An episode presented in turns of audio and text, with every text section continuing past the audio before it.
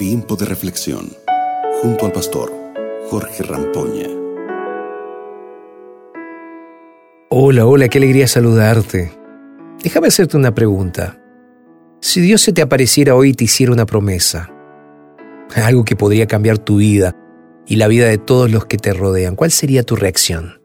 ¿Le creerías a Dios o te reirías de la promesa? Bueno, parece que reírse de Dios ante algo tan serio y real no parece ser la mejor opción. Sin embargo, esto fue lo que le pasó a Sara, la esposa de Abraham.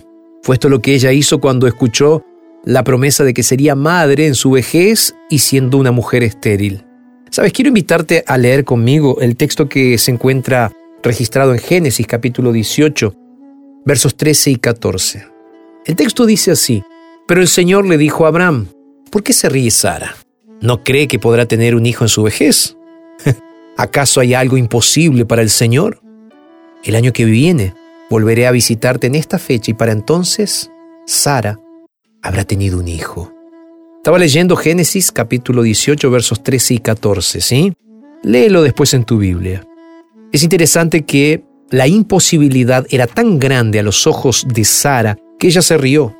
Ella había orado tantas veces, llorado tantas veces, se angustió tantas veces, y en una sociedad donde una mujer estéril era sinónimo de castigo de Dios. Cuando llegó la promesa, ella dudó, porque era algo más grande de lo que podría imaginar. En ese momento, Sara no logró aceptar las palabras de Dios cuando dijo, Sara, te convertirás en mamá, no solo de un hijo, sino de una gran nación.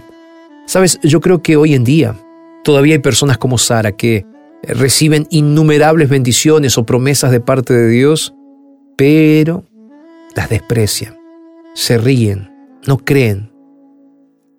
Volviendo a la historia de Sara y de Abraham, Dios les dijo a Abraham, ¿hay algo difícil o imposible para Dios? Claro que no lo hay. Mis queridos, hoy quiero invitarlos a abrir el corazón a Dios para que ese Dios, el Dios de los imposibles, pueda hacer cosas grandes. Dios está interesado en derramar innumerables bendiciones en tu vida y en mi vida. Él sabe darnos buenos regalos. En el momento oportuno vamos a recibir lo mejor. Solo necesitamos aprender a esperar. Quizás en este momento te estoy hablando a ti que has llorado, que estás angustiada, que estás triste, que estás clamando al Señor.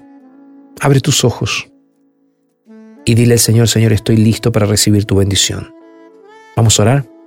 Señor, ayúdanos a estar listos para recibir tu bendición, por favor. Que en nuestra vida podamos ver esos milagros, milagros de vida eterna. Nos entregamos a ti, Señor, y lo hacemos en el nombre de Jesús. Amén y amén. Que este día pueda ser un día fantástico, maravilloso de la actuación de Dios en tu vida. Te mando un abrazo grande. Que Dios te bendiga y nos reencontramos mañana. Acabas de escuchar Tiempo de Reflexión con el pastor Jorge Rampoña.